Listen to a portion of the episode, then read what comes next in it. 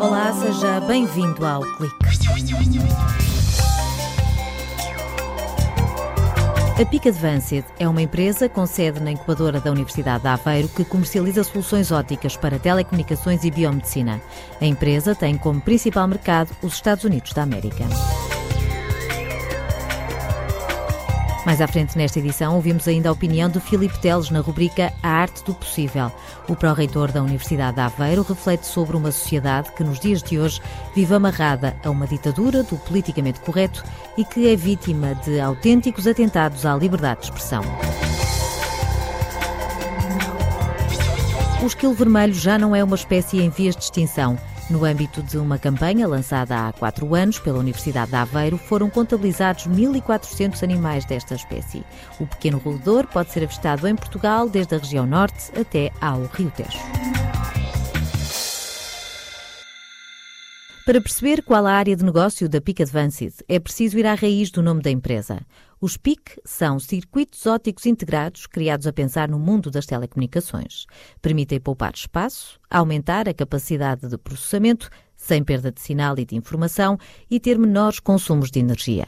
O futuro começa aqui e Francisco Rodrigues, CEO da PIC Advanced, garante que a empresa já está de olhos postos no que aí vem. O que nós fazemos são os componentes da, da, da camada física das redes de telecomunicações que estão a ser implementadas no resto do mundo, nomeadamente para os novos protocolos do, da nova geração, que é o chavão é NG-PON2. Para quem está em casa a navegar na internet, a diferença está na possibilidade de ter mais dados e maior velocidade. Falamos de 10 gigabits por segundo, comparados com os 2.5 gigabits por segundo que hoje temos na transmissão entre a central e o utilizador.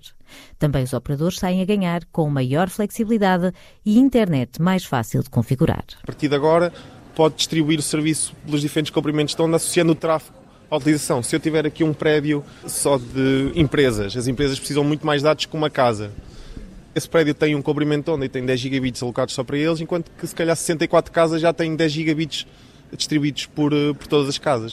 Hoje em dia não se faz isso, é um protocolo que é só um comprimento de onda que é distribuído escritórios, casas e em que há uma rede fixa em que o sinal é distribuído de uma maneira igual. Mas para que isso aconteça, há uma face invisível da tecnologia, uma mudança de protocolo, o que vai obrigar a ter um novo dispositivo capaz de fazer a ponte entre a rede, onde a informação é transportada à boleia da fibra óptica, e os routers que temos em casa. A PIC Advanced criou uma espécie de pen constituída por um laser e um fotodetector.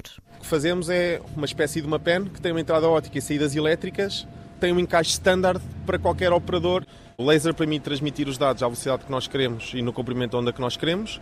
O fotodetector permite receber os dados da luz e transformá-los em eletricidade. E nós juntamos tudo, garantimos que o standard, como está desenhado, esse tal NGPON 2, é cumprido e nós entramos no momento em que os operadores decidirem e migrar da sua rede do GPON para o NGPON 2. Algo que está a começar a acontecer principalmente nos Estados Unidos, onde os operadores já estão a testar a tecnologia para implementarem estas funcionalidades na rede ainda este ano.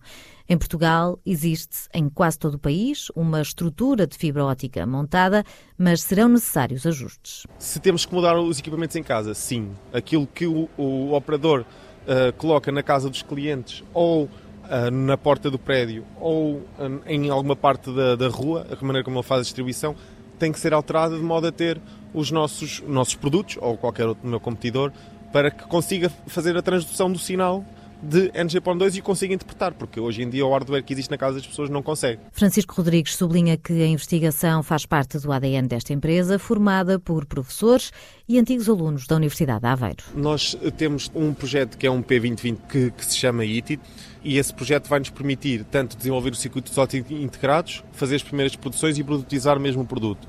Portanto, os, tais, as tais penzinhas já baseadas em circuitos integrados. Depois temos um projeto também português Portanto, o dinheiro é para nós conseguirmos captar clientes estrangeiros e desenvolver uh, as nossas exportações. E depois temos um projeto puro de investigação da Comissão Europeia que se chama Terra Nova e o que nós fazemos é já desenvolver e pensar em sistemas para lá do 5G.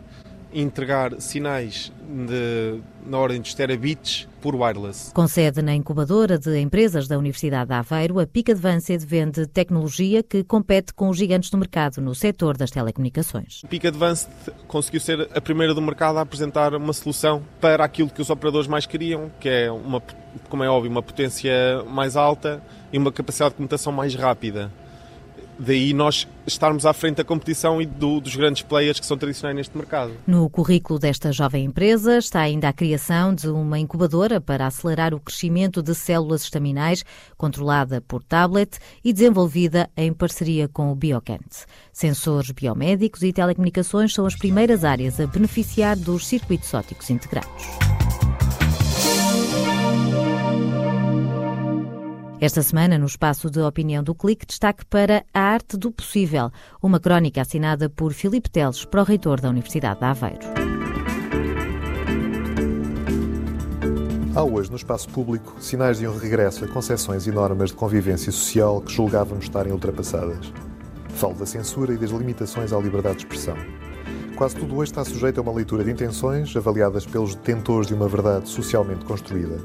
Intenções avaliadas a partir da forma do discurso e que, avisadas ou descabidas contra reais ameaças ou atacando inadvertidos cidadãos, tornam a comunicação, a ação política, o conceito de liberdade de opinião limitado a um conjunto de parâmetros que vulgarmente designamos por politicamente correto.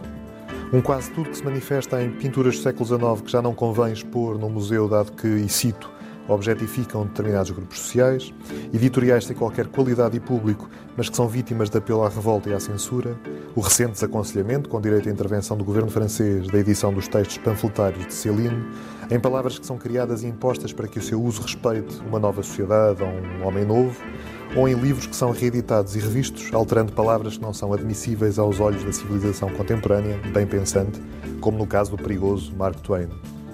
O espaço público é menos livre assim? Certamente. São práticas próprias de democracias? Não.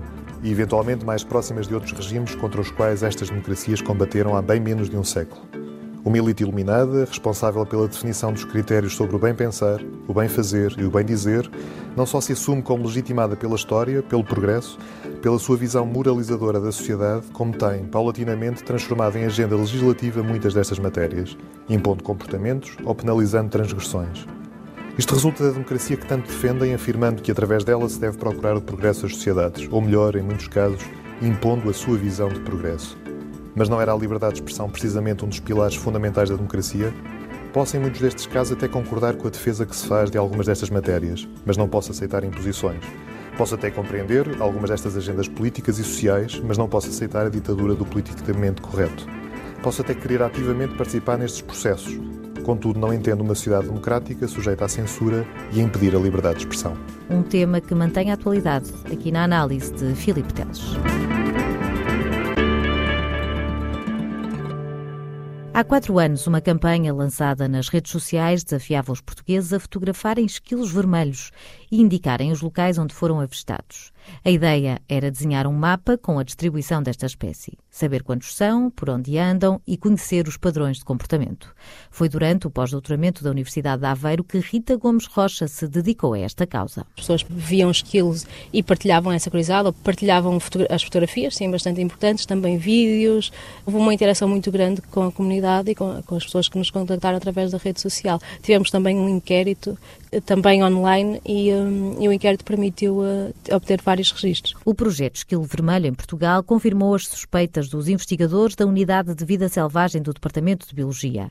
A espécie está de volta. Pouco se sabia sobre o esquilo, sabia-se que ele, que ele possivelmente ocorreria até ao norte do, uh, do Rio Douro e com este trabalho que foi implementado e de, de, lá até final de 2017 conseguimos recolher bastantes registros e perceber a distribuição atual do esquilo que estará, estará mais ou menos agora compreendida até ao norte do Rio Tejo. Até agora foram contabilizados 1.400 esquilos vermelhos em 600 localidades. Rita Gomes Rocha defende que a reintrodução destes roedores em parques urbanos foi um impulso importante, mas há outros fatores que justificam a rápida expansão do esquilo vermelho. Ele estaria extinto até aos anos 80, aquilo que se sabe, e a partir dos anos 80 começou a expandir-se pelo território português e o que terá acontecido terá sido a expansão mesmo da espécie longo destes anos. Tem a ver um pouco com a vegetação, com a replantação de várias florestas eh, em Portugal. Essencialmente, ele depende de pinhais, roem as pinhas para, para tirar os seus, os seus frutos, mas comem várias sementes, cogumelos. Não há dados sobre a mortalidade desta espécie, mas a bióloga acredita que os incêndios de 2017 contribuíram para abrandar o ritmo desta expansão, embora não ponham em causa a sobrevivência da espécie. Como este projeto não teve financiamento, os investigadores da Universidade de Aveiro ficaram dependentes da informação recolhida pela sociedade civil. Os registros que nós temos é mais onde estão as pessoas e não tanto áreas uh, florestais menos urbanizadas. Esse é um, um, dos, um, dos, problemas do estudo em que nós teríamos que ir para o campo e confirmar a presença do esquilo nessas áreas. A maioria dos registros são realmente Parque Biológico de Gaia, Monsanto, porque as pessoas vão passear ao domingo, em Coimbra alguns também. Leiria tinha muitos uh, registros, agora com este grande incêndio não sabemos até que ponto é que vai influenciar uh, a população que existia lá. O esquilo vermelho gosta de andar na copa das árvores. Se ouvir, já sabe, é puxar da câmara fotográfica e publicar a informação na página do projeto no Facebook. Ponto final no clique. Até para a semana.